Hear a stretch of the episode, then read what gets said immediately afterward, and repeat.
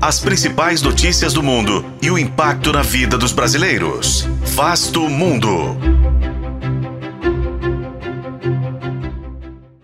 El pueblo venezolano ha hablado alto y claro. Y esta victoria le pertenece a todo el pueblo de Venezuela sin discriminación. O presidente da Venezuela, Nicolás Maduro, comemorou o resultado da consulta popular sobre a disputa territorial com a Guiana. Mas o pleito não se consolidou como uma vitória completa para o regime bolivariano. Afinal, a votação é um sinal verde para a guerra entre Venezuela e Guiana? Este é Vasto Mundo, podcast de relações internacionais do tempo, e juntos vamos saber mais sobre a disputa pelo Essequibo.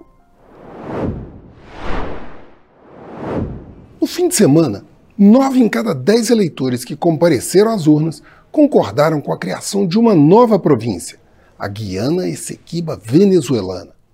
Ela seria formada pelo território de cerca de 160 mil quilômetros quadrados, questionado pelo país desde o século XIX.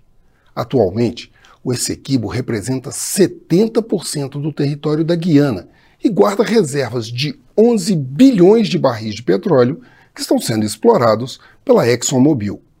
Maduro tinha em mente unir a população em torno de uma causa externa, que tem apoio inclusive de setores da oposição. Ao mesmo tempo, ele quis mostrar força para as eleições presidenciais previstas para 2024. Contudo, o Conselho Nacional Eleitoral contabilizou em torno de 10 milhões de votos na consulta popular.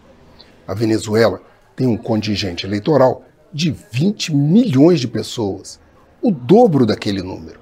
E como o CNE havia divulgado votos e não número de eleitores, levantou-se a dúvida se a participação não seria ainda menor, pois a consulta envolvia cinco votos por eleitor.